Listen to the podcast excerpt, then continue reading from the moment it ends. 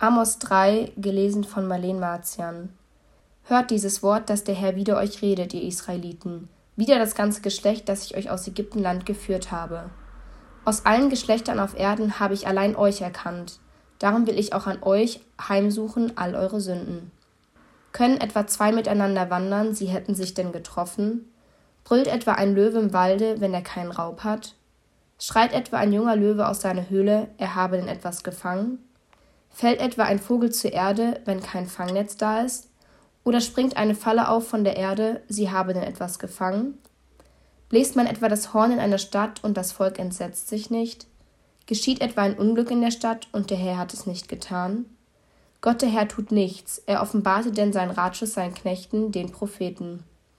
Der Löwe brüllt, wer sollte sich nicht fürchten?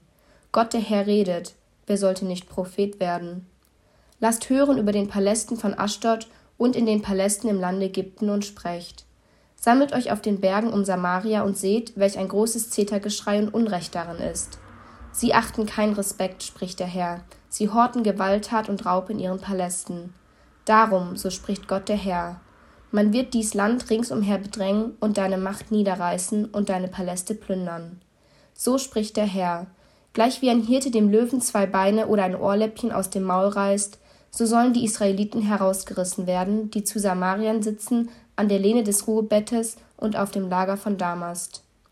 Hört und bezeugt es aus dem Hause Jakob, spricht Gott der Herr, der Gott Zebaoth.